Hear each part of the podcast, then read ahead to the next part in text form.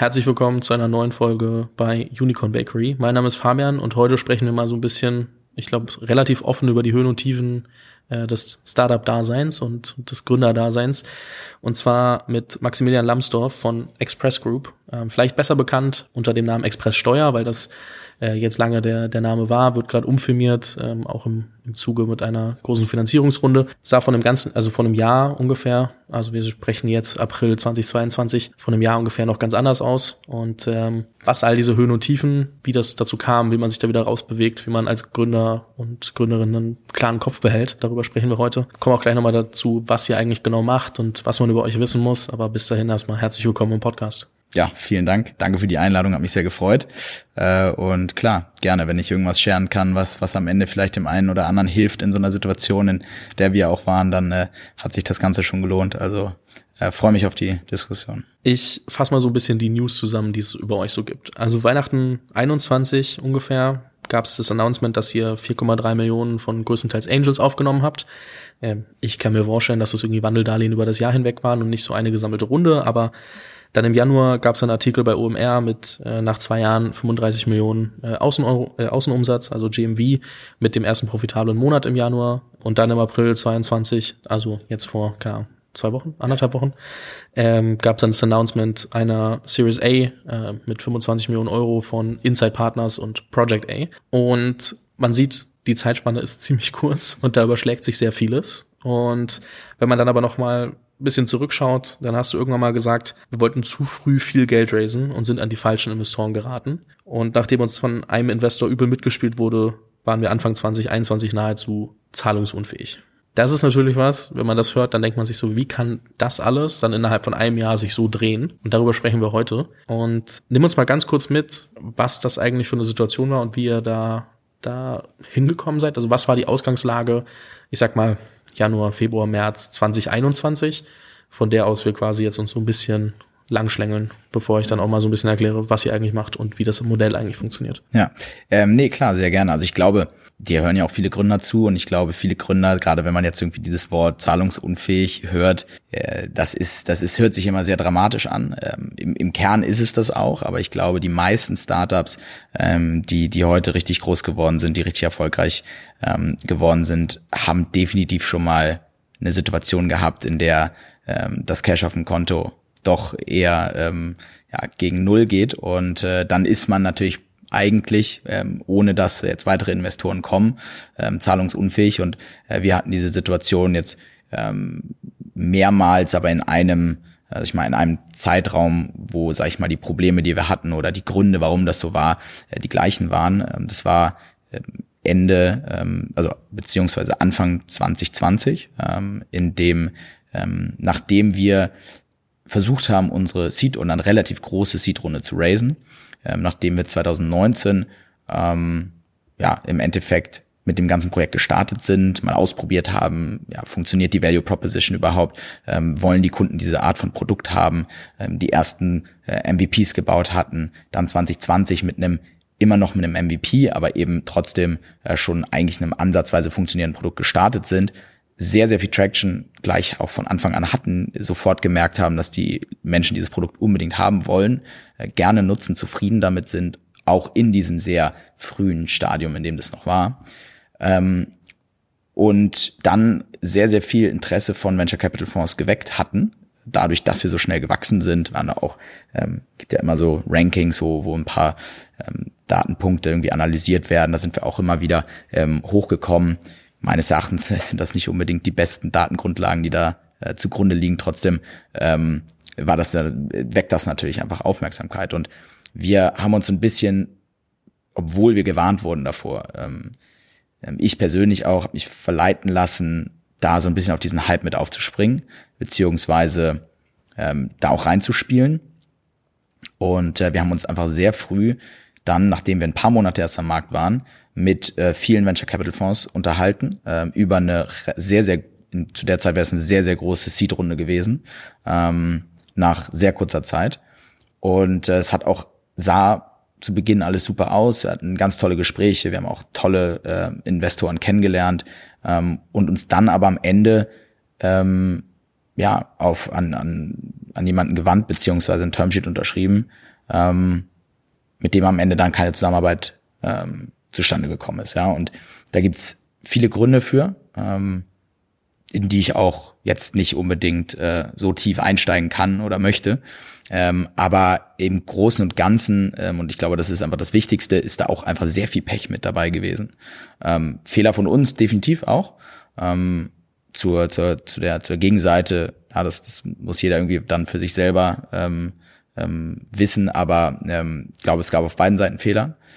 Ähm, aber wir waren am Ende die Leidtragenden und ähm, standen dann äh, Anfang 2021 ähm, ja komplett blank da mit einer gescheiterten Finanzierungsrunde, mit einem tollen Produkt und einem tollen Team und Kunden, die sehr zufrieden waren und ganz, ganz vielen positiven Dingen auch, aber eben sehr wenig Cash und äh, mit einer sehr hohen Burn, weil wir uns doch zu sicher waren, dass das alles klappt. Ähm, und er kam im Endeffekt aus, äh, aus den Weihnachtsferien. Gut, die waren wirklich sehr, sehr kurz, ja, die paar Tage, die, die man da mit der Familie verbracht hat, aber kamen da raus und wussten eigentlich jetzt erstmal nicht, wie es weitergeht, ob es weitergeht.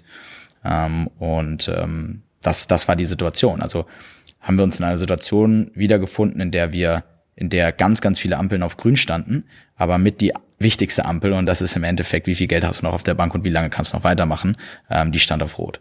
Und ähm, das war eine sehr, sehr challenging Situation, ähm, sehr anstrengend, sehr belastend auch für das Team, ähm, aber auch eine, eine Zeit, in der ich unheimlich viel gelernt habe, auch in der, der das Team unheimlich viel gelernt habe, da bin ich mir sicher. Ähm, und die bestimmt auch einen ganz wichtigen Grundstein gelegt hat für den Erfolg, den wir jetzt haben. Ja? Ähm, und ich glaube, das ist immer so ein bisschen das, was ich auch gelernt habe. Ich habe in der Zeit irgendwie, ich glaube auch einen Podcast gehört oder so, da hat jemand äh, erklärt, ähm, da gibt's, ging jemand, äh, glaube ich, von aus dem, aus dem Bereich zum MMA, ähm, wie mächtig äh, der Counterpunch am Ende äh, in so in solchen Kämpfen ist, ja, ähm, weil äh, es einfach so ist, dass die Gegenseite ähm, einen, einen Schlag ähm, ähm, loslässt und damit sich aber auch auf, auf vielen Bereichen ganz, ganz offen, äh, ganz, ganz krass öffnet äh, und dann eben, wenn man in der Lage ist, genau diese Situation abzupassen und dann selber zuzuschlagen, ähm, kann das, kann das ähm, ja, dazu führen, dass man einen riesen Vorteil hat, beziehungsweise auch äh, dazu führen, dass man gewinnt. Und ähm, das wurde dann verglichen mit, mit dem echten Leben von normalen Menschen, die sich nicht in einem äh, Ring prügeln. Ähm, aber da ist das genau das Gleiche. Wenn was richtig, wenn was passiert, wo man das Gefühl hat, okay, warum passiert mir sowas? Ähm, und wo man wirklich denkt, okay, womit haben wir das verdient? Ähm, muss man es schaffen, diesen Counterpunch zu sehen. Und muss man es schaffen, irgendwo ähm, das Gute daraus zu, zu sehen ähm, beziehungsweise zu finden und dann auch wirklich zuzuschlagen, weil das ist das Wichtige. Ja, wenn du nicht zuschlägst und wenn du dann, äh, wenn du vielleicht die Opportunity siehst, aber nicht zuschlägst, dann bringt's ja auch nicht. Und und das zu tun aus einer Situation, wo man eigentlich völlig am Boden ist, äh, ist glaube ich sehr sehr schwierig. Ähm, aber das haben wir geschafft und äh, das hat vor allem auch das Team geschafft. Und ich glaube, das ähm, war war auch eine, eine, eine sehr wichtige Erfahrung für uns ja, wie man da dann noch irgendwie einen kühlen Kopf bewahrt, um genau den vorzubereiten, da kommen wir noch zu.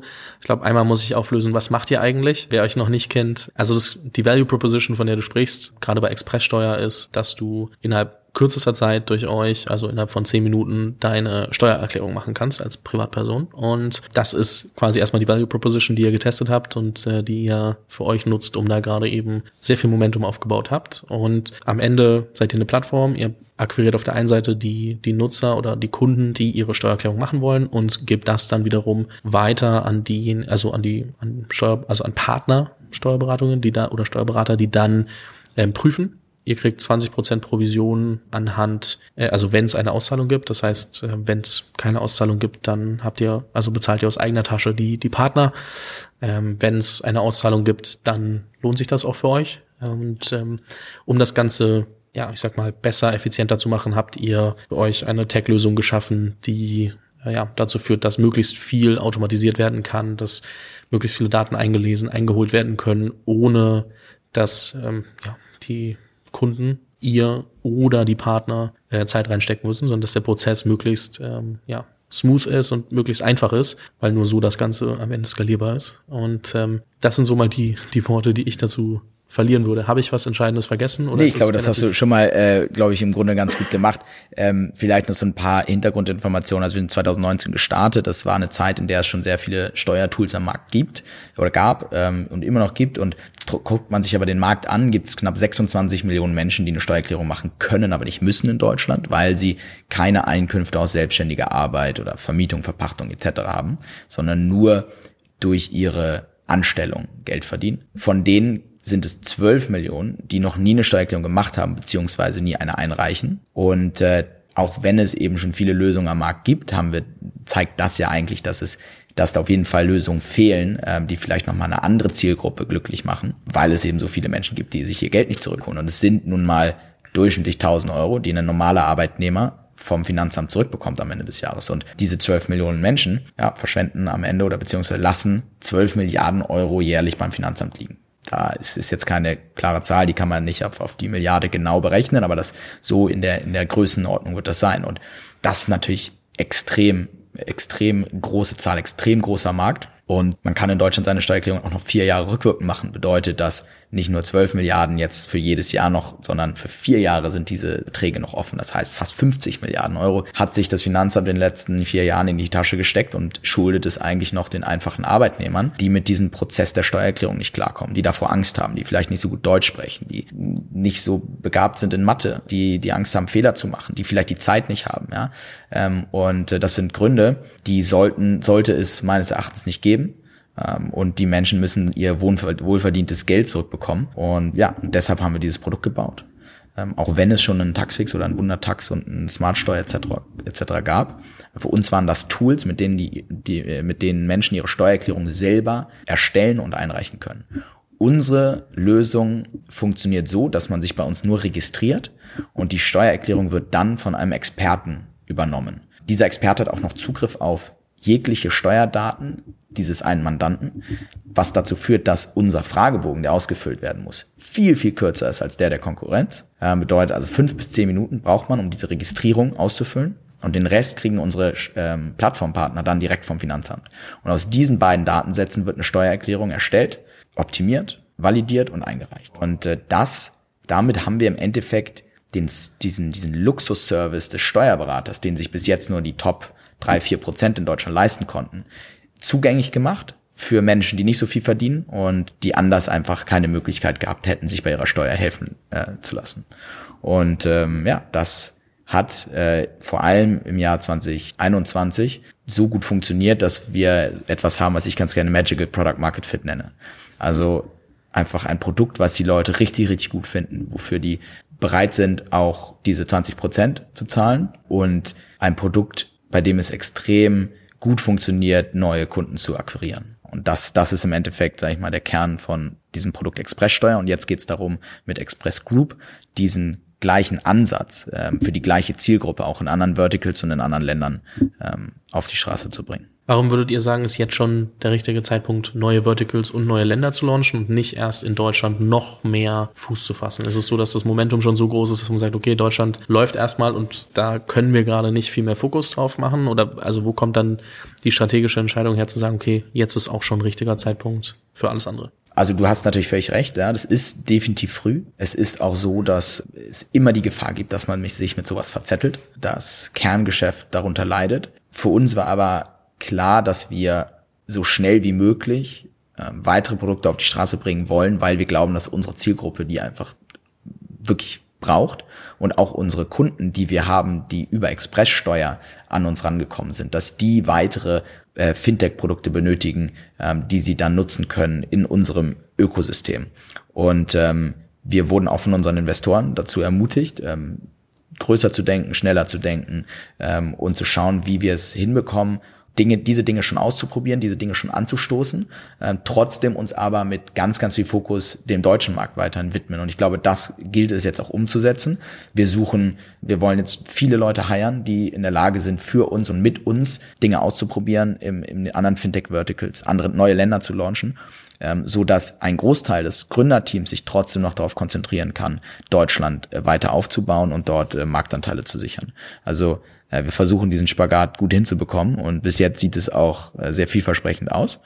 Ähm, aber es ist natürlich eine Mammutaufgabe, das ist, das ist ganz klar. Sprecht ihr schon über die verschiedenen Verticals, also was ihr plant? Also vielleicht nochmal so ein bisschen zum Kern dieses, dieses Produkt Expresssteuer und warum das so gut funktioniert. Wir meines Erachtens ähm, verbinden wir drei Variablen, die ganz, ganz wichtig sind und die diesen Magical Product Market Fit ausmachen. Auf der einen Seite nehmen wir komplett die Friction aus dem User-Prozess raus und bringen sie auf unsere Seite wo wir sie dann verstehen können, standardisieren können und automatisieren können. Also mit Friction meine ich dann also diesen nervigen Prozess, eine Steuererklärung auszufüllen, die ganzen Daten in dieses, das am Ende schickst du dem Finanzamt PDF. Ja? Ähm, das, das ist äh, so digital ist das alles noch nicht. Und das überhaupt hinzubekommen, hat halt ist sehr, sehr anstrengend, sehr nervig. Und das haben, das machen wir und das muss der Nutzer nicht mehr machen. Das heißt, wir nehmen ganz viel Friction aus dem User-Prozess raus und bringen ihn auf unsere Seite. Das zweite ist, dass wir Cash-Events kreieren. Und damit bist du, sind diese Marketingmodalitäten, die du in einem Fintech-Case hast, ganz, ganz anders, weil du kannst damit werben, dass wenn Menschen dein Produkt nutzen, sie am Ende mehr Geld in der Tasche haben als vorher. Und das ist ganz, ganz wichtig für uns. Das begeistert die Leute. Das führt dazu, dass man nie so das Gefühl hat, dass man Leuten so ein bisschen irgendwie Konsum aufdrängt und äh, immer nur verkaufen, verkaufen muss, sondern man bietet wirklich etwas an, was den, den Menschen auch Mehrwert bietet. Und das dritte ist, dass wir nur provisionsbasiert monetarisieren. Und das führt zu einem kompletten Alignment mit dem Kunden. Nur wenn der Kunde gewinnt, gewinnen wir auch. Und so können wir alle Entscheidungen immer für den Kunden treffen, Produktentscheidungen und Business Model Entscheidungen etc. Wir können das und, und das führt am Ende dazu, dass das Produkt besser wird und dass die Kunden wirklich begeistert sind von dem Produkt. Und diese drei Aspekte, also Friction rausnehmen, Cash Events kreieren und provisionsbasiert monetarisieren, das ist das ist der Grund, warum das bei uns 2021 so abgegangen ist. Und nicht, weil der deutsche Steuermarkt so unfassbar geil ist. Der ist auch gut, der ist auch spannend, der ist auch groß. Aber diese drei Variablen, die sehen wir einfach auch in anderen Verticals. Wir sehen das bei diesen ganzen Wechselprodukten, wo man Produkte nutzen kann, um Verträge zu, zu wechseln und vielleicht einen äh, Wechselbonus auch ausgezahlt zu bekommen, der teilweise auch relativ hoch ist. Trotzdem muss man sich eigentlich sonntags hinsetzen, mal den Vertrag rauskramen, gucken, was zahle ich denn überhaupt, mal auf Check24 oder wo auch immer schauen, okay, was gibt's denn für andere Verträge, dann muss man den ersten, den kann man über Check24 das halt alles canceln und neu abschließen. Das ist wieder ein sehr aktiver Prozess, auf die Leute, auf die die Leute keine Lust haben. Und vor allem Menschen, die eher weniger Geld verdienen und, und, und viel dafür arbeiten müssen, wollen lieber ein Produkt, wo sie uns eine Vollmacht geben können und wir kümmern sich um, äh, uns um alles. Und achten darauf, dass wir dann trotzdem Cash-Event kreieren, also dass der Kunde am Ende ähm, wieder Geld ausgezahlt bekommt und kriegen einen Teil von dieser Auszahlung ab. Und das funktioniert auch in der Umschuldung. Das funktioniert in ganz, ganz vielen Bereichen, in denen Fintech-Produkte schon für die Digital Natives und Young Professionals gebaut wurden, aber noch nicht für die Working Class und noch nicht für die Blue-Collar-Worker. Und ähm, ja, da, da wollen wir eben so schnell wie möglich mit starten. Also bevor wir auf die neuen Produkte eingehen, man muss einmal ganz kurz Callouten. Du bist auf jeden Fall, also was sich jeder bei dir abschauen kann, ist auf jeden Fall, dass du deine Sachen drauf hast. Und ähm, weil wenn ich das jetzt vergleiche mit dem, was ich zum Teil in anderen Interviews gelesen habe, dann sind es relativ genau die dieselben Strukturen und du weißt ganz genau, welche Punkte muss ich rüberbringen. Das wiederum macht, glaube ich, auch einen guten guten Gründer aus, der halt nach außen in die Story erzählen muss. Das kann sich jeder erstmal abschauen. Ähm, das ist äh, ja was unfassbar Positives, was wahrscheinlich auch dazu führt, dass dann ähm, gewisses Vertrauen bei bei Investoren und anderen äh, aufkommt. Das mal so nebenher gesagt, wo wo man sich auf jeden Fall was abschauen muss erstmal, äh, wenn wenn man dieses Interview hört. Zu den Produkten ist also auch da, das sind ja, also wie dann im Steuerbereich auch, ne, Sachen oder, oder Bereiche, die schon angegangen wurden, aber dann vielleicht die Lösungen nicht ganz so optimiert sind, wie du gesagt hast. Und bin ich mal sehr gespannt. Und, und für andere Menschen gebaut wurden. Also die, diese, die Fintech-Welt baut bis jetzt sehr oft Produkte für sich selbst. Also der CTO und der Chief Product Officer und der CEO, die bauen Produkte für Menschen wie sich selbst, weil sie sich gut vorstellen könnten, das auch zu benutzen und zu und, und das die, die brauchen diese Produkte im Endeffekt selber. Und da wollen wir anders rangehen. Wir wollen ähm, da rangehen, dass, dass klar, ich, ich habe ich hab BWL studiert und ich kann auch meine Steuererklärung selber machen, ich kann mich auch hinsetzen und meine Finanzen optimieren. Das ist das, was ich seitdem ich angefangen habe zu studieren, irgendwie tagtäglich mache. Aber es gibt ganz viele Leute, die kümmern sich vielleicht um das Wohl älterer Menschen in einem, in einem Altersheim oder ja, fahren, fahren zum Beispiel ähm, LKWs durch die Gegend und haben einfach nie wirklich diese oder haben auch keine Lust darum, sich um sowas zu kümmern. Und für und diese Menschen brauchen die Produkte noch viel mehr als ähm, als zum Beispiel ich selber. Und deshalb wollen wir unbedingt für diese Menschen diese Produkte bauen, weil wir da einfach noch einen größeren Need sehen und weil es eben so wenig dafür gibt. Ja, finde ich äh, finde ich spannend. Äh, auf jeden Fall, glaube ich, zu beobachten, wann was live geht, was dann wie wie auf auf die Express Group angepasst quasi passiert. Ähm, das kann ja jeder mal für sich beobachten ähm, oder auch äh, spätestens dann auf TikTok äh, auch immer wieder sehen. Ist ja für euch ein sehr beliebter äh, Akquise-Kanal, sowohl Ads als auch, glaube ich, normaler Content und, und Content mit äh, kleineren Creatern. Ähm, das würde ich jetzt gar nicht zu krass vertiefen. Das würde ich sagen, schaut man sich wahrscheinlich am besten an, wie macht ihr es und was kann ich mir dann dafür als Firma abschauen. Aber TikTok auf jeden Fall ein guter, guter Akquise-Kanal und ähm, gibt auch den, also von TikTok selbst so eine kleine Beschreibung, wie ihr es macht, wo ihr mit denen gemeinsam quasi mal durchgegangen seid und dementsprechend schaut euch das mal genauer an, wenn ihr wissen wollt, wie, wie man TikTok für die Kundenakquise leveraged. Wir rutschen mal wieder so ein bisschen zurück in das Thema, okay, wie kriege ich mich eigentlich raus aus, aus einer Situation, die nicht, nicht optimal ist. Ähm, du hast vorhin gesagt, ähm, ihr habt ein bisschen, also ihr hattet eigentlich das Momentum, aber irgendwie dann eine zu große Runde angepeilt ähm, war die Runde zu groß, weil das Momentum dafür noch nicht da war, weil das Netzwerk dafür noch nicht da war, weil ähm, es, also ich meine, es gibt ja so ein paar Faktoren, die zu, dazu führen können, dass eine Runde zu groß ist. Kann auch sein, dass man sagt, okay, man sitzt in Deutschland und spricht halt mit deutschen Investoren und nicht mit den internationalen. Was würdest du sagen, warum war die Runde zu groß und was bedeutet das? Also weiß nicht, ob du das mit Zahlen belegen oder, oder, oder untermauern möchtest, was ihr vorhattet, ähm, aber nur, dass man sich das mal ein bisschen besser vorstellen kann, äh, dass wir wissen, von welcher Basis wir eigentlich sprechen. Also mit Runde zu groß meine ich natürlich auch ja, die Bewertung, die, den Betrag, den wir raisen wollten, die den Fokus, den die VCs hatten, mit denen wir gesprochen hatten, die waren nämlich alle oder viele ein bisschen eher Late Stage oder nicht Late Stage, aber wir waren wirklich einfach sehr, sehr jung, sehr früh noch. Wir hatten ganz wenig Strukturen. Wir hatten noch nicht eine super Top-Datengrundlage. Wir hatten noch nicht das perfekte Accounting. Wir hatten noch nicht ähm, diese ganzen Dinge, die sich natürlich ein VC auch anschaut. Ähm, und in dem Sinne waren wir von dem Momentum, also so wie sich, ich glaube, wir hatten Zahlen, die hatten viele Startups, die ein Jahr länger dran gearbeitet hatten, auch noch lange nicht. Ähm, das, das war eigentlich, und, und wir, ich meine, das Ganze war auch sehr knapp. Es ist jetzt nicht so, als wäre es völlig utopisch gewesen, dass das funktioniert hätte. Es war eine ziemlich knappe Sache.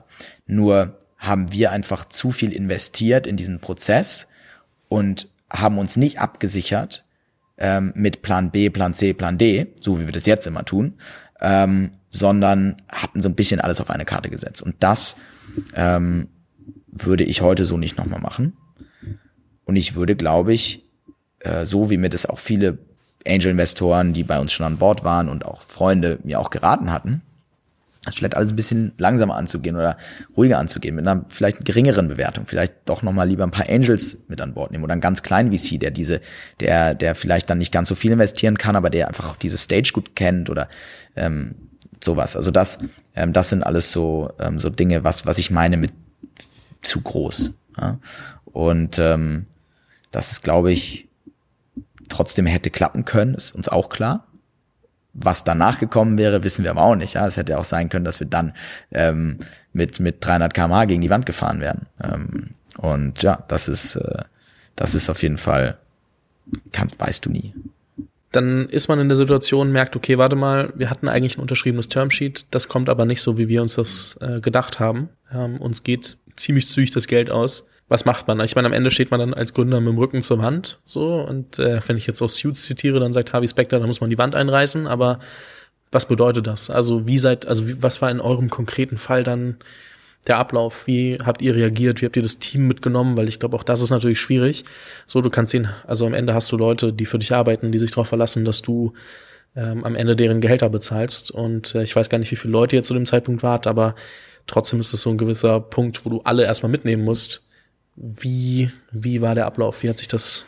Also erstmal hatten wir im Januar dann ähm, und im Februar, glaube ich, auch noch erst nochmal, wir hatten noch so ein, zwei Backups, ähm, die so ein bisschen unkonventionell gewesen wären, aber das haben wir dann eigentlich verfolgt, dann nochmal eben viele Gespräche geführt, hatten theoretisch noch ähm, die irgendwie ähm, Kontakte, die in der Lage gewesen wären einzuspringen, ähm, was aber auch nach teilweise wirklich längeren Verhandlungen und auch ähm, immer sehr guten Signalen von der Seite ähm, der Investoren dann auch äh, in sich zusammengefallen ist und auch relativ knapp vor Abschluss. Also ähm, es war dann eben so, dass wir aus dem Dezember dann rauskamen und, und dann diese ganzen Dinge versucht haben und dann ähm, auch da wieder glaube ich, auch viel Pech hatten, auch wieder, was heißt dann die falschen Leute, aber es war einfach dann auch nicht der richtige Match ja, mit denen und ähm, Und das, äh, das war dann, das wäre jetzt kein klassischer VC gewesen, ein bisschen alternatives Kapital, aber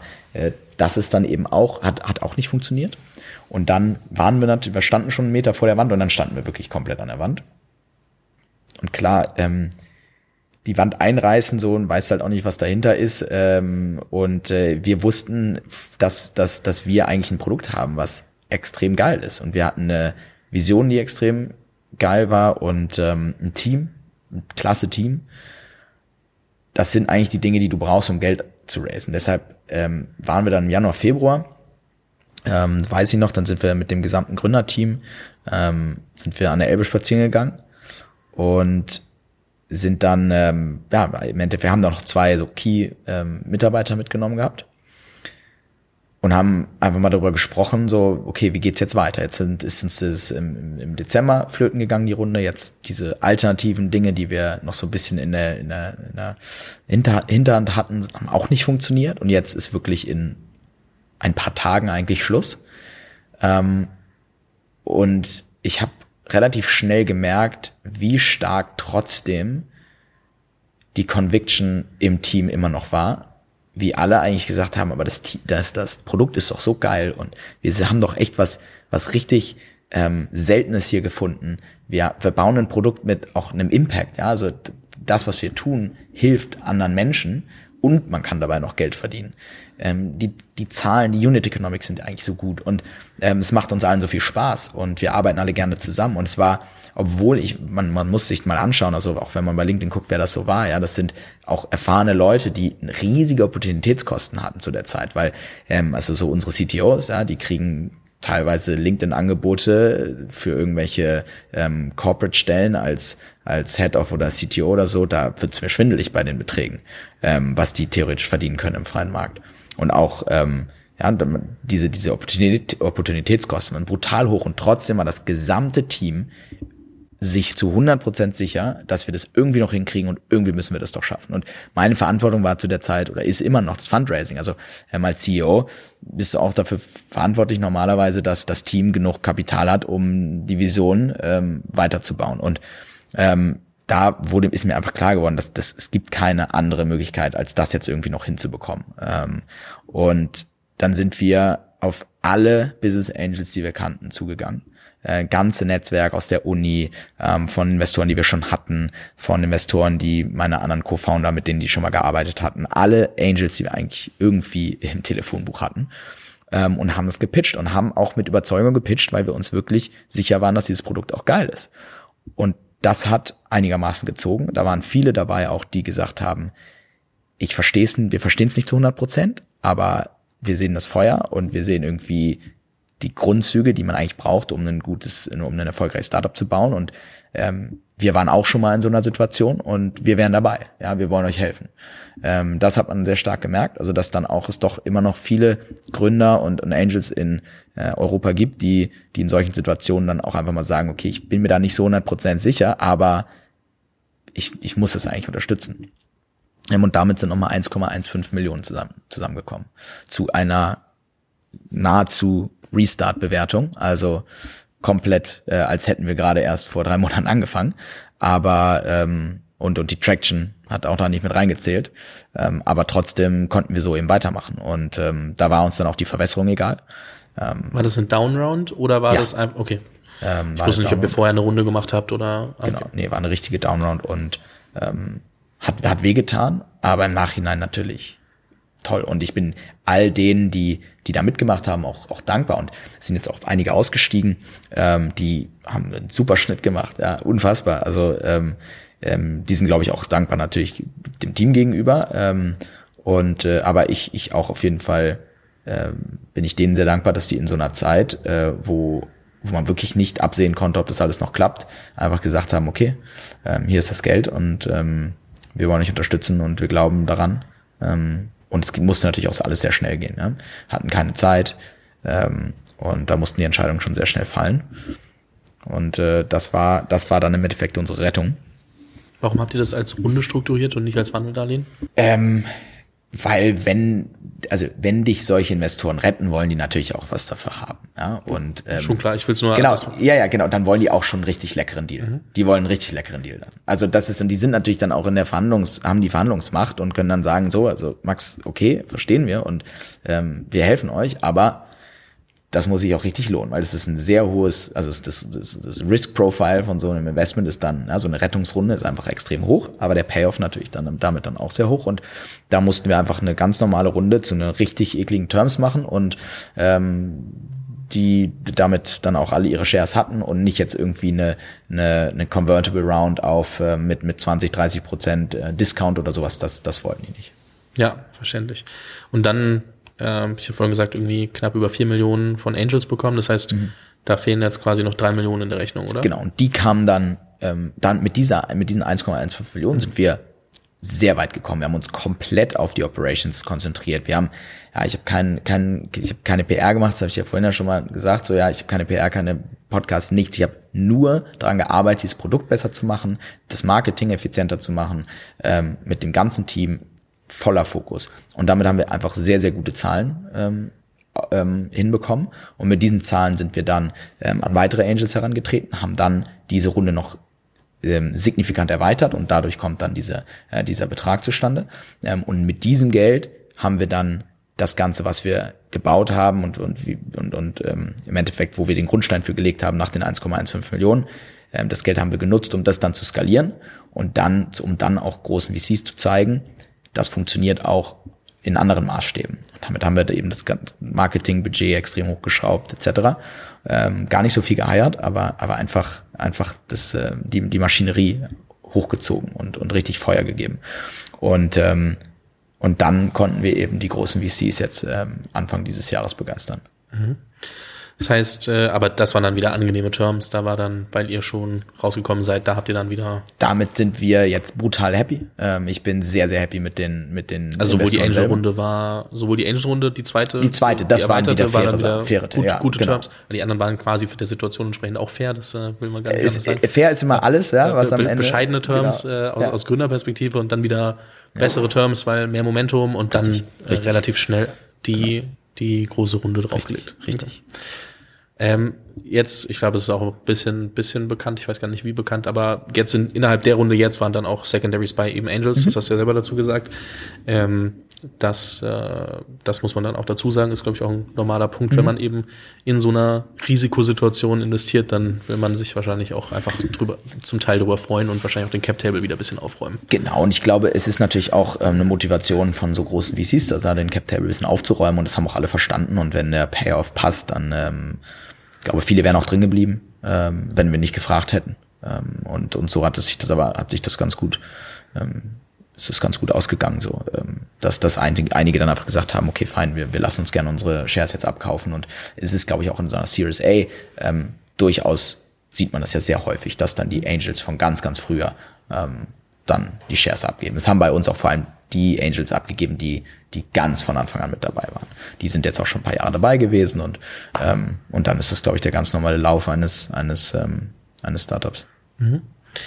Was, also mit wem spricht man, um einen Kopf äh, oder, oder um Feedback zu bekommen, wenn also das nicht die eigenen Mitgründer sind, mhm. das eigene Team, die Investoren, die schon drinstecken oder die Investoren, die man gerne dabei haben würde. Mit wem hast du dich unterhalten? Wie, wie bist du da ähm, also wie hast du dir so eine andere Perspektive reingeholt, um da wirklich eine klare Sicht auf die Dinge zu haben und nicht dieses ganze, ich steck so tief drin und alle anderen, mit denen ich mich unterhalte, auch. Ähm, ganz lange mit niemandem. Ja, und ähm, das, das ist das ist auf jeden Fall ein Fehler. Ähm, hat jetzt, sag ich mal, ist, ist mir länger nicht so aufgefallen, ähm, was mir da eigentlich an, an Wert fehlt, ähm, den man generieren kann, wenn man jemanden hat. Ähm, ich habe ich hab viele Freunde im, Startup-Umfeld, klar spricht man dann so ein bisschen, aber man braucht am Ende, und das, das habe ich dann jetzt äh, im Sommer ähm, dann auch hinbekommen, ähm, einen Mentor zu haben, der das, was man gerade durchlebt, schon mal erfolgreich durchlebt hat, ist extrem wertvoll. Und für mich war das Stefan Tietze. Ähm, der Gebraucht.de gegründet, Auto 1 mit aufgebaut, ähm, unheimlich gut vernetzt, unheimlich weit, was so ähm, auch irgendwie Self-Management angeht und ähm, ähm, und, und irgendwie sich, sich ähm, zu erfolgreich zu bewegen in diesem doch sehr chaotischen Umfeld, ähm, der einen sehr guten Ansatz hat, was, was dieses ganze Fundraising angeht. Ähm, den habe ich im Sommer kennengelernt und ähm, im Endeffekt ist der jetzt seit, seit Sommer mein ähm, ja, Advisor to the CEO, äh, hilft, hat mir, hat uns im Fundraising unterstützt und ist für mich auch jemand, mit dem ich eben über diese ganzen Themen sprechen kann und auch mal fragen kann und äh, sagen, okay, was würdest du jetzt machen oder wie hast du das damals gemacht? Und ähm, der, das ist schon brutal wertvoll, wenn man das findet. Es kostet ähm, auch immer auch Equity am Ende irgendwie und da muss man auf jeden Fall was auch Geld in die Hand nehmen, aber davor darf man keine Angst haben, wenn diese Person wirklich richtig richtig gut ist. Und äh, da ist wichtig, gute Reference Calls zu machen, ähm, vielleicht auch erstmal mit der Person zu arbeiten, bevor man sich richtig committet. Ähm, und, ähm, und dann auch ehrlich mit sich zu sein, ähm, auch wenn man sagt, okay, es kann ja auch gut sein, dass man da jemanden trifft, der irgendwie schon Milliarden kreiert hat in, in, in, in Company Value und am Ende aber überhaupt keine Chemie ähm, vorhanden ist. Und ähm, es ist meines Erachtens brutal schwer, jemanden zu finden. Und ich hatte ganz, ganz viel Glück, dass das mit Stefan einfach Klick gemacht hat. Ähm, und äh, ja, der sitzt jetzt auch bei uns im Board ähm, und, und ist äh, eine unheimliche Hilfe. Ähm, genau, und mit so jemandem kann man eben sehr gut über diese Dinge sprechen. Aber ich bin generell jemand, der wenig über Probleme vor allem spricht, weil ich immer das Gefühl habe, dass ich ähm, die am besten selber lösen kann. Ähm, und ich glaube, desto älter ich werde, desto mehr merke ich, dass das vielleicht nicht der richtige Ansatz ist, aber ähm, ja, da ist auch jeder anders. Und ich glaube, ich komme noch relativ gut klar, ähm, sehr, sehr lange, aber irgendwann ist es einfach besser, dann jemanden zu haben. Mhm. Ja. ja, ich glaube auch, dass es so ein schon recht weit verbreitetes Problem ist. Also, dass man halt nicht drüber spricht und halt auch nie in so aus so einer schwachen Position heraus irgendwie mhm. mit Leuten sprechen möchte, weil spricht sich halt rum, ne? Die Startup-Szene ja. ist halt trotzdem ein kleines Dorf. Man muss dann schon irgendwie aufpassen, dass es nicht die falschen Leute hören und nicht irgendwie äh, am Ende jeder das weiß, weil wenn ja. du dann irgendwo, also klar, wenn du selbst aktiv auf Angels zugehst oder so und sagst, hey, Rücken zur Wand, ich kann nicht anders als hier zu sagen, wo wir gerade stehen, okay, ja. aber sonst äh, willst du ja nicht äh, aus, also als schwach wahrgenommen werden. In, das ist auch so, ja. so ein Mix aus Ego und aus, es macht auch einfach keinen Sinn, äh, quasi als, als schwach wahrgenommen zu werden, so manchmal. Ähm, weil es ja ein schlechtes Signal sendet und äh, deswegen ist halt schwierig. Aber ich glaube, so die Gespräche mit anderen Gründern und Gründerinnen auf, auf einem ähnlichen Level sind, glaube ich, ein Part. Ähm, und dann, also da kommst du aber wahrscheinlich nicht so oft in die Tiefe wie dann mit jemandem, der wirklich aktiv Mentor ist. Und ich glaube natürlich jemanden zu haben, der auf dem gleichen Level ist, äh, auf dem, in dem gleichen, auf dem gleichen Punkt ähm, in seiner Karriere und vielleicht die gleichen Probleme hat, das ist die eine Sache. Ähm, aber jemanden zu haben, der da schon dran vorbei ist und das schon alles erlebt hat ähm, und gut da rausgekommen ist, ja, und erfolgreich rausgekommen ist, ähm, das ist dann nochmal eine andere Sache. Ähm, es hilft auch immer, also ich meine generell, man kann auch ähm, mit Menschen reden, die eigentlich gar keine Ahnung davon haben. Das sind dann eher so ein bisschen so Selbstgespräche, dass man eigentlich jemanden erklärt, der vielleicht eigentlich einem gar nicht helfen kann, aber jemandem erklärt, was denn halt gerade so los ist und was, was für Probleme man hat und dann in so einem Gespräch selber eigentlich auf die Lösung kommt.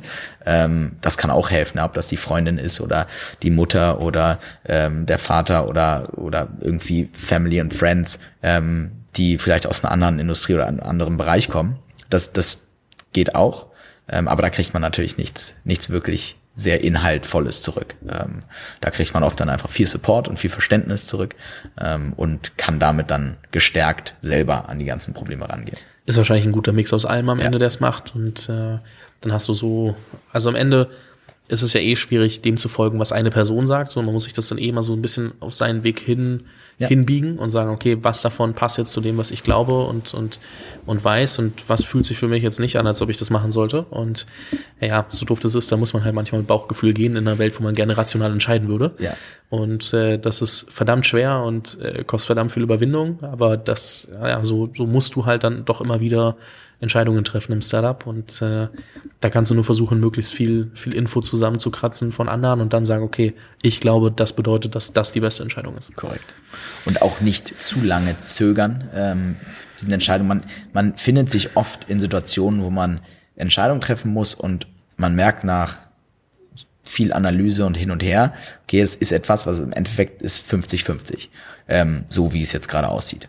Und es mag vielleicht sein, dass die eine Entscheidung, also sage ich jetzt mal beim A und B, dass A vielleicht bei, ähm, bei 51 ist, ja, und ähm, und oder vielleicht 52 oder 53 Prozent. Aber am Ende ähm, ist die Zeit, die du dafür dann aufwendest, dich vor dieser Entscheidung zu drücken, so viel teurer, als die Entscheidung zu, zu oder die Option zu nehmen, die vielleicht ein paar Prozent schlechter ist als die andere. Und das da muss man, da muss man, glaube ich, sehr schnell das muss man sehr schnell lernen, auch äh, wenn man wenn man gründen will. Ähm, ich, ich finde auch im, im persönlichen Leben ist das ist das das ist sogar der Fall, wenn ich irgendwie ähm, nicht weiß, was man auf Netflix gucken soll oder wenn man äh, sich was zu essen bestellen muss. Es ist es ist absurd, wie viel Zeit man teilweise dann doch aufwendet für solche Entscheidungen, obwohl man eigentlich weiß, die eine ist jetzt nicht unbedingt viel besser als die andere. Es ist nie so, dass die eine am Ende zu 90 Prozent Erfolg oder Satisfaction oder was auch immer führt und die andere nur zu 10%. Prozent. Ja. Und äh, wenn du dich dann für Indisch entsch äh, entschieden hast, anstatt für Pizza und dann steht das Indisch auf dem T äh, Tisch und du willst, hast doch ein bisschen mehr Bock auf Pizza, ist halt nicht so schlimm. Aber wenn du eine Stunde dafür gebraucht hast, dann ist es wieder 22.30 Uhr und das ist nämlich viel nerviger. Und genau das gleiche hast du im Startup auch. Ähm, dass du einfach, manchmal musst du einfach entscheiden, auch wenn du nicht weißt, welche, welche Option gerade paar Prozent ähm, effizienter, günstiger, ähm, ist mehr Revenue generiert, ähm, die Leute mehr begeistert, ähm, der Hire, welcher von denen jetzt noch ein bisschen besser wäre. Ähm, ja, und, und äh, da ist die, die Zeit, die man verschwendet, teurer als die leicht falsche Entscheidung zu treffen. Ich habe mich dazu letztens beim Start Summit mit Daniel Weinand unterhalten und Daniel ist äh, einer der Gründer von Shopify. Mhm. Und äh, Daniel spielt leidenschaftlich gerne Poker mhm. und äh, dadurch ähm, hat er dann für sich so seine Prinzipien, wie er Entscheidungen trifft. Und ich glaube, der größte Fehler, den man machen kann, ist das, das Outcome, also anhand des Outcomes seine Entscheidungen zu bewerten und zu sagen, okay, das ist anders geworden, als ich, als ich dachte. Und jetzt ist es schlecht, sondern ich glaube, man muss eher gucken, dass man seinen, seinen Entscheidungsfindungsprozess optimiert und zwar möglichst alle Infos in kurzer Zeit zusammenholen, die relevant sind und anhand der relevanten und wichtigen Infos eine Entscheidung treffen. Und äh, wenn sich Parameter ändern, die mit mit einbauen und sagen, okay, dadurch verschiebt sich jetzt das, was ich machen würde. Okay, ich ähm, iteriere anhand dessen. Also schnell eine Entscheidung treffen, trotzdem gucken, dass man die wichtigen Infos hat, weil wenn du ohne Informationen eine Entscheidung triffst, dann ist, kann sie nur schlecht werden. So, das heißt, wenn du merkst, okay, das läuft gar nicht, wie ich es möchte, und du merkst, oh, ich habe das, das, das und das nicht beachtet, hätte ich aber wissen müssen, solltest du da das nächste Mal besser drauf achten. Ähm, aber das mal so in Kurzform zusammengefasst. Ich verlinke das mal in den, in den Shownotes auch, wer sich das anhören möchte, haben wir so eine halbe Stunde drüber gesprochen. Aber wirklich zu, zu merken, okay, ich muss den ganzen Tag als Gründer oder Gründerin Entscheidungen treffen. Und ich muss, wenn ich das besser hinkriege und darin immer besser werde, Entscheidungen zu treffen, wird das Outcome der Firma auch dementsprechend äh, besser werden. Ist, glaube ich, äh, ein Skill, den, den kann man nicht gut genug trainieren. Ja, definitiv. Und also Poker ist ein perfektes Beispiel natürlich. Und ich glaube auch, ähm, also das ist, ist auch auch typisch, ähm, oder ich ich habe dieses Gefühl auch sehr oft, auch gerade, also wenn man Poker spielt, dass du dann sagst, ja, aber statistisch gesehen war es richtig, hier drin zu bleiben, oder statistisch gesehen war es eigentlich wahrscheinlicher, dass ich die Hand gewinne. Ähm, und dann bin ich auch gar nicht sauer. Und dann bin ich bin ich auch gar nicht dann, dann denke ich mir nicht so oh, hätte ich doch mal wäre ich doch mal rausgegangen oder hätte soll weil ich mir immer dann denke zu dem Zeitpunkt mit dem Wissensstand den ich hatte war es die richtige Entscheidung. Und ähm, ich glaube bei Menschen die das nicht so verstehen kommt das oft auch äh, komisch rüber äh, weil man dann sagt so irgendwie man hat was entschieden und es ist völlig in die Hose gegangen und man sagt trotzdem es war eigentlich trotzdem die richtige Entscheidung. Ähm, und dann sagen sie Leute, was, was, also was ist mit dir? Ja, das kommt wahrscheinlich auch fast ein bisschen narzisstisch rüber. Ähm, aber sonst macht man sich natürlich auch kaputt. Wenn du jedes Mal denkst, hätte ich es mal anders gemacht und nicht denkst, okay, ähm, aber mein Mechanismus, wie ich überhaupt zur Entscheidung gekommen ist, der war eigentlich richtig, ähm, dann ähm, stellst du dich halt immer wieder in Frage, stellst du immer wieder deinen dein Prozess in Frage, wie du zur Entscheidung kommst. Und das ist ganz ungesund. Und ähm, deshalb, ja, bin ich da also voll seiner Meinung. Ähm, sehr, sehr ähm, wichtig, das, glaube ich, früh zu lernen. Du hast auch gesagt, ihr habt euch dann nur noch auf Operations äh, konzentriert und äh, ich glaube, wenn man äh, das beachte, äh, betrachtet und äh, die News nochmal rauskramt, äh, über die ich vorhin gesprochen habe, dass ihr im Januar den, den ersten profitablen Monat hattet, mhm.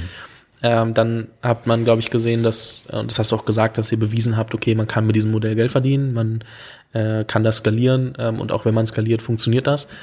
Und ähm, ich glaube, irgendwie ist die Tendenz eher andersrum äh, bei vielen, dass sie sagen, okay, ich schmeiß, also ich habe, also wenn man Product Market Fit hat, mehr und mehr Geld in, in Marketing zu schmeißen, okay. Mhm. Aber viele machen das ja, um Product Market Fit zu finden. Und mhm. äh, das, klar, ich kann testen.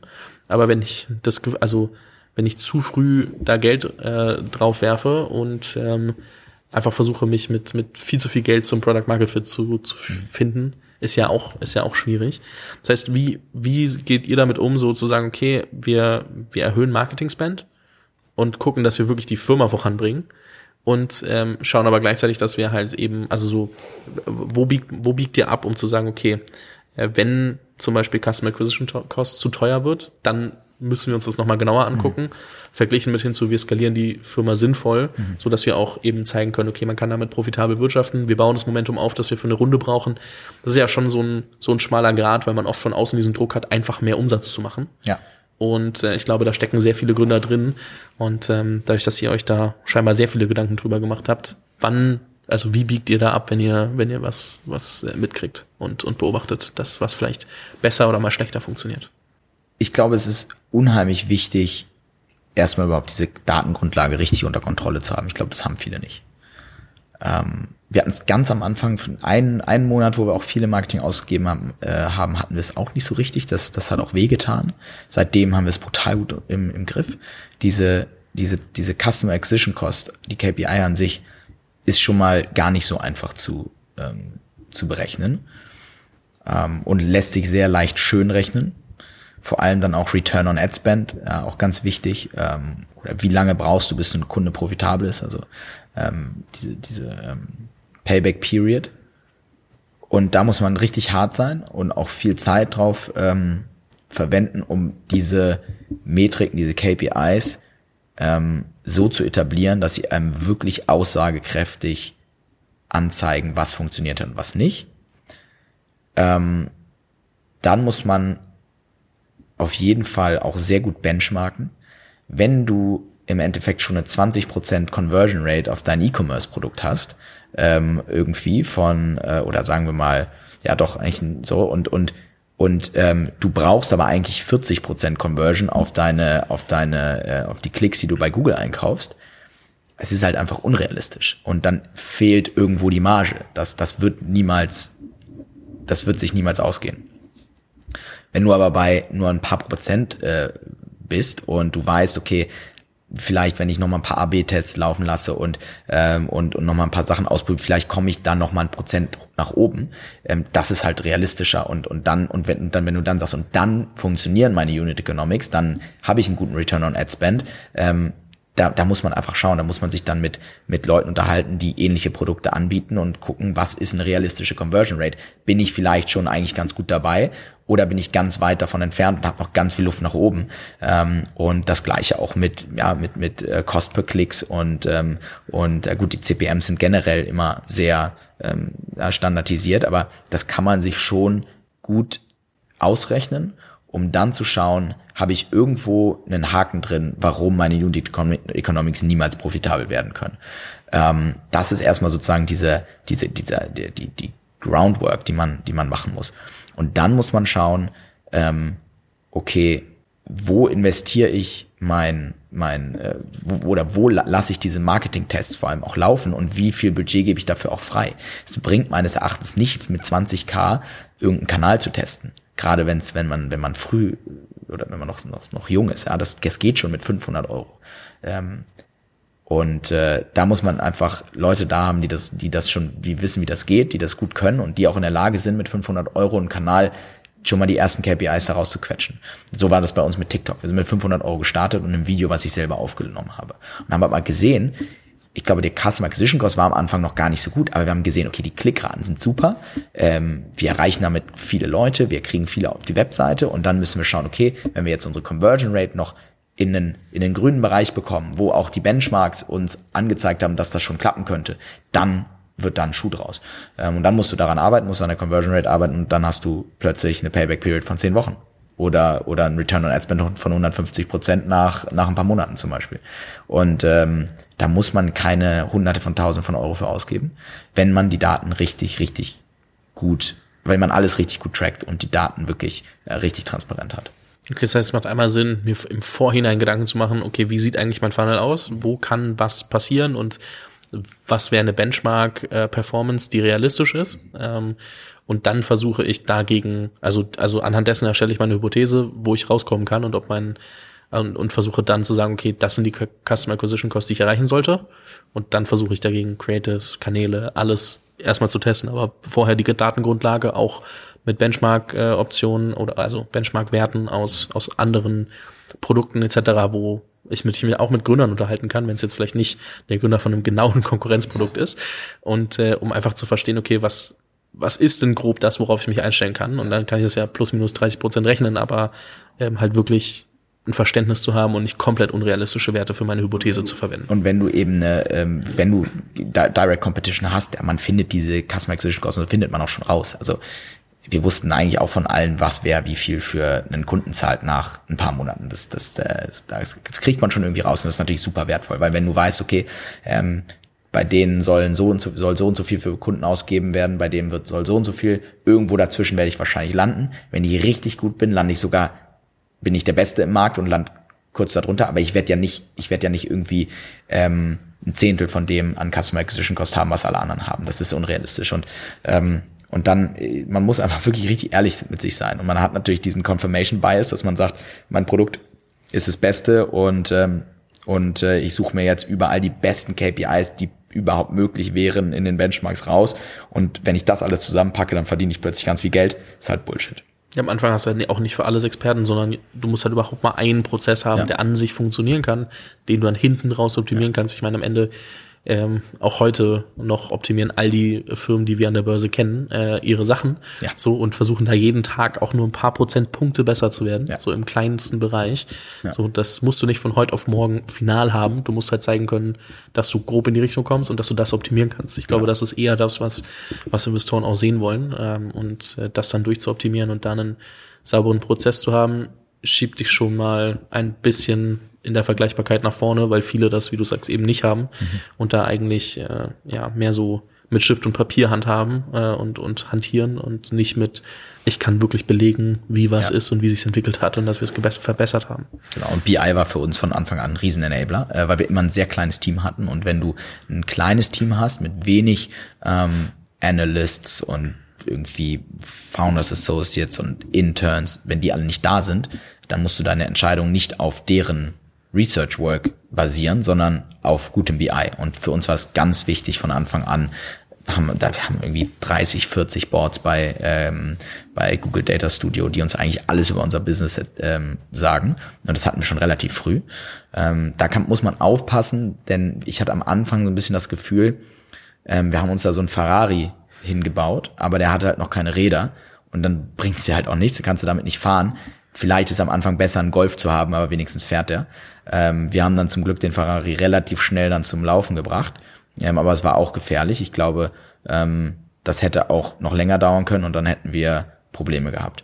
Ähm, aber das ist, das ist, glaube ich, sehr wichtig, dass du ein richtig gutes BI hast, was dir wirklich Transparenz in deine, in die Prozesse, in dein Business Model, in deine Unit Economics ermöglicht um das kurz zu übersetzen, mach dir Gedanken, was musst du wirklich tracken und äh, schau aber, dass du gleichzeitig genug Daten auch wirklich generierst, mhm. dass du nicht sagst, ich könnte all das, das, ja, ja. das und das jeweils äh, tracken, sondern okay, ich fütter das auch mit Daten, weil diese Tools sind halt nur gut, wenn sie auch gefüttert Gut. werden, so sonst mit bringt das halt gar Daten nichts. vor allem. Ja. Saubere Daten, die da, da müssen sich die Techies eben wirklich zusammenreißen und von Anfang an schauen, dass die, dass die, dass die Datenbanken ganz clean sind und ähm, ich meine, wir haben von Anfang an Daten getrackt, wo wir wussten, die bringen uns zwei Jahre lang erstmal nichts.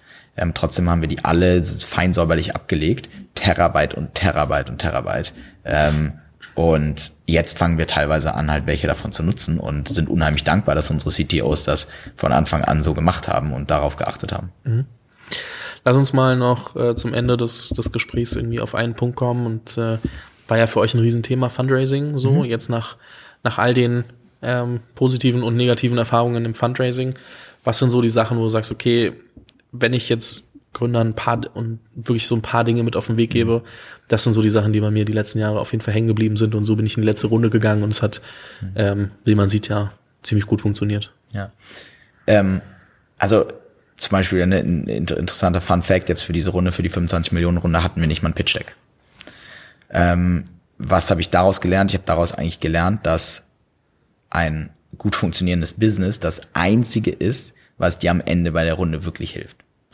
ein geiles Business mit geilen Zahlen, geilen Unit Economics, einem großen Markt, mit einem guten Team, diese Fundamentals, die müssen geil sein. Und ja, wir hatten jetzt ein, paar Jahre wirklich einen crazy Fundraising Environment, wo wirklich Geld rausgepumpt wurde in Sachen, wo, wenn man einmal ein bisschen genauer drauf guckt, man sich eigentlich fragt, wie das zustande kommen kann. Wir sind da gerade schon rausgefallen. Also wenn ich meine DD anschaue mit die Leute zwei Wochen im Haus als in der volle Wirtschaftsprüfung etc. etc. Also wir hatten richtig knackige DD. Ähm, zeigt das eigentlich, dass wir schon geraced haben an einem Punkt, wo der Markt sich gerade ein bisschen beruhigt hatten, äh, hatte und ähm, und, und diese Fonds wieder genau hingeguckt haben. Und dann ist es einfach brutal wichtig, dass du einfach ein geiles Business gerade aufbaust. Ähm, und darauf muss man sich konzentrieren und nicht einen Hype aufzubauen und irgendwie ähm, hier und da überall Interviews zu führen und zu sagen, was man für ein krasser Founder ist und ähm, der neue, den sich da als neuen Mark Zuckerberg hinzustellen, sondern ähm, man muss einfach die, die, die, die langweilige operative Arbeit priorisieren und ein geiles Business bauen und dann investiert auch jemand, auch ohne fancy Pitch Deck. Und das war bei uns der Fall. Das ist, das ist das Wichtigste, mit Abstand das Wichtigste. Man sollte jemand von außen haben, der draufschaut und ähm, der ganz genau weiß, was VCs gerade so suchen und ähm, was man in Vordergrund spielen sollte, was man vielleicht ähm, eher später mal erwähnt. Ähm, das hilft, also jemanden zu haben, so einen Sparringspartner. Ähm, wenn man so jemanden nicht findet, kann man auch einfach mit VCs äh, sprechen oder pit, vor VCs pitchen, mit, von denen man gar kein Geld haben will, ähm, um einfach zu trainieren und zu üben und dann sich dann richtig dreist ganz viel Feedback holen. Also zu sagen, dann den dreimal eine E-Mail schreiben, bitte no, hast du nicht noch mehr Feedback oder irgendwie und meistens kriegt man das auch und meistens ist es auch sehr wertvoll. Also wenn man da keinen Sparringspartner findet, ähm, aber genau, am besten nicht mit Founders Fund und Sequoia den ersten Call machen. Auch wenn sie vielleicht Ja sagen ähm, äh, auf, und, und, und sich mit dir unterhalten. Ähm, das, also wenn du nicht richtig gut geübt hast und ganz genau weißt, was da für Fragen kommen, und dann solltest du erstmal Sparring mit jemandem machen, dem du vertraust, oder mit Funds sprechen, die vielleicht für dich gar nicht so interessant sind. Ähm, und ich glaube, super transparent und ehrlich sein mit den Fonds. Ähm, am Ende sind die brutal smart. Also die Guten sind brutal smart. Ja, die kommen also bei Insight, ähm, waren das alles irgendwie Harvard und etc. Absolventen, die selber irgendwie operative Erfahrungen hatten in Startups. Ähm, den kannst du vielleicht für ein paar Wochen was vormachen, aber irgendwann haben sie eh alles rausgefunden. Und deshalb waren wir von Anfang an brutal transparent. Ähm, das ist, das ist, glaube ich, glaube ich, auch sehr wichtig. Ähm, und es ist immer noch so, dass ein Fonds heutzutage oder diese großen Fonds und Insight etc., die investieren in, wollen in generational businesses investieren. Firmen, die eine ganze Generation prägen. Firmen, die nicht nur eine Milliarde wert werden können, sondern zehn oder noch mehr. Und diese Vision braucht man am Ende doch schon wirklich. Die muss man irgendwie, man muss dieses, dieses Gefühl bei dem Investor auslösen können, okay, das kann richtig, richtig groß werden. Und da reichte der, Deu reicht der deutsche Steuermarkt auch nicht für. Damit baust du ein Unicorn, definitiv. Im deutschen Steuermarkt alleine kannst du, können noch zwei, drei Unicorns gebaut werden. Ähm, aber eben nicht unbedingt ein Deckerkorn oder noch mehr. Und, und die wollen das, die wollen einfach verstehen, okay, warum soll ich jetzt hier meine Zeit vor allem, weil das Geld, die haben so viel Geld, teilweise ist es eher so, ähm, okay, das Ticket kann ich theoretisch schreiben, aber ich investiere da so viel Zeit rein, dass und es kann nicht groß genug werden. Und ich glaube, da braucht man einfach diese Vision und da muss man sich ganz da muss man auch ganz hart mit sich sein. So ist das wirklich realistisch, dass Theorie, also kann das wirklich auch eintreten ähm, und muss das richtig gut kommunizieren können. Ähm, und äh, ich glaube, wenn das zusammenkommt, also wenn du ein geiles Kernbusiness hast, was auch Umsatz generiert und gute Unit Economics mitbringt und gutes Wachstum gezeigt hat und dann aber weißt, wie das richtig, richtig groß werden kann, ähm, dann, dann, dann ist das Interesse da. Und dann ist auch so eine Runde realistisch. Mhm. Ich habe letztens erst, also tatsächlich gestern im Zug ähm, von, von Nürnberg nach Berlin ein Buch von Ryan Breslow gelesen, mhm. dem Bolt-Founder. Und äh, der sagt auch, dass bis Series A, vielleicht teilweise sogar Series B, kannst du ohne Pitch Deck raisen. Irgendwann solltest du es dann haben. Ähm, und ich finde es aber krass, wie viel Fokus in der frühen Phase auf einen Pre-Seed oder Seed Pitch Deck zum Beispiel gelegt wird. Mhm. Und man sagt, okay, da packe ich alles rein.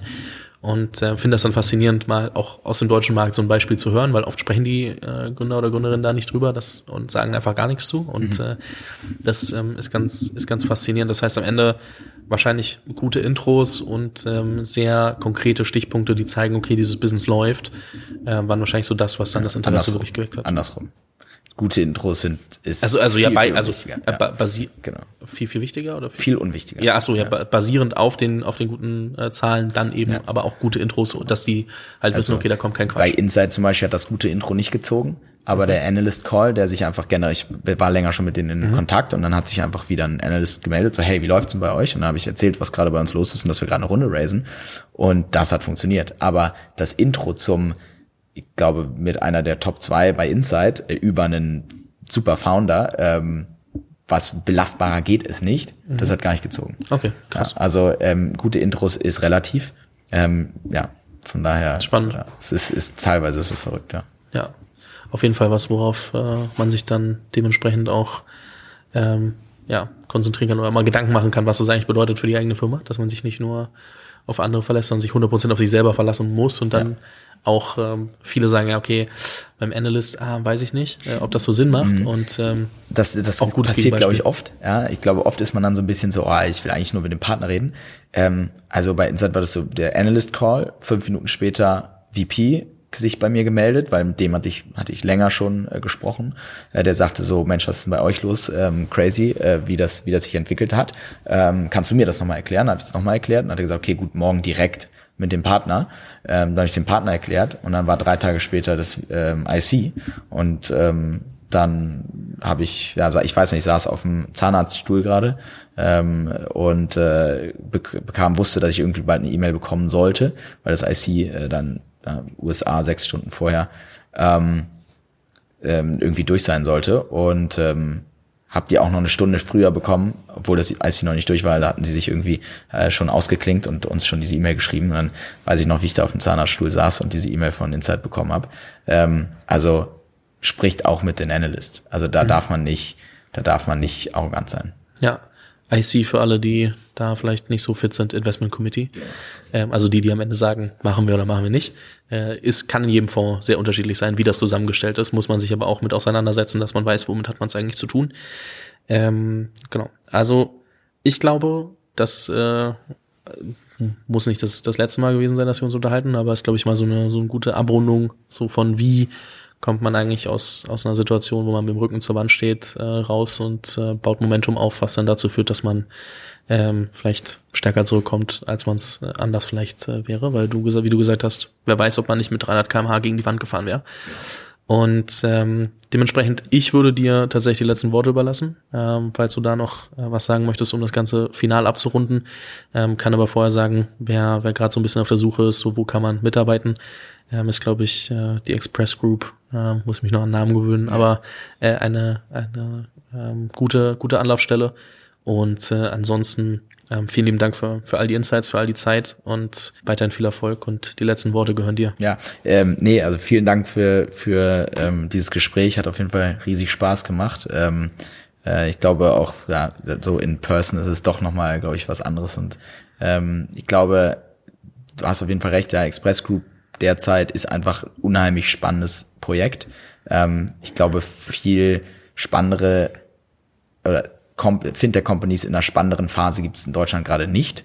Ähm, wir suchen unheimlich viele Leute und ähm, das ist, glaube ich, auch wenn man wirklich was machen möchte, mit dem man einen Impact auch auf das Leben von anderen Menschen hat ähm, und nicht einfach nur ähm, ja irgendwie ähm, also es, es gibt einem schon ziemlich viel Purpose, wenn man merkt, okay, man holt Geld zurück für Menschen, die es wirklich brauchen und die einem dann am Ende kriegen teilweise im Support kriegen wir Bilder geschickt von Dingen, die sich die Leute kaufen oder ähm, Bilder aus dem Urlaub, dass sie endlich mal wieder in Urlaub fahren konnten ähm, und und das eben verbunden mit einer mit einem Business Model, was extrem schnell gerade skaliert, einem Team, was extrem schnell wächst. Wir machen jetzt ein Berlin Office auf, äh, wir werden bald dann auch im Ausland die ersten Offices aufmachen. Also ich glaube, bei uns ist gerade sehr spannend und wir brauchen viel Unterstützung. Also ähm, die erfolgen ja auch viel, viele aus dem, aus dem ähm, Unternehmer äh, ähm, Dunstkreis. Genau, ja. Und äh, ja, wenn da jemand Lust hat, ähm, gerne mir bei LinkedIn schreiben oder sich bei uns direkt bewerben. Ähm, das ist für uns jetzt mit das Wichtigste, dass wir die richtig, richtig guten Leute kriegen. Zum Abschluss nochmal Storytelling 1 plus mit Sternchen. Äh, auch da wieder Dank. perfekt alles reingebracht. Ähm, ich danke dir. Ja, äh, bis zum nächsten Mal. Super. Vielen Dank fürs Zuhören. Falls dir diese Folge gefallen hat, dann musst du auf jeden Fall mal den Unicorn Bakery WhatsApp Newsletter auschecken. Dort bekommst du ein bis zweimal die Woche von mir äh, entweder eine persönliche Sprachnotiz oder eine Content-Empfehlung, Blogpost, Video etc. für Dinge, die du als Gründer unbedingt wissen, lesen, hören musst. Am einfachsten ist es, du klickst auf den Link in der Beschreibung und meldest dich an. Ansonsten kannst du auch auf jungunternehmerpodcast.com slash newsletter gehen.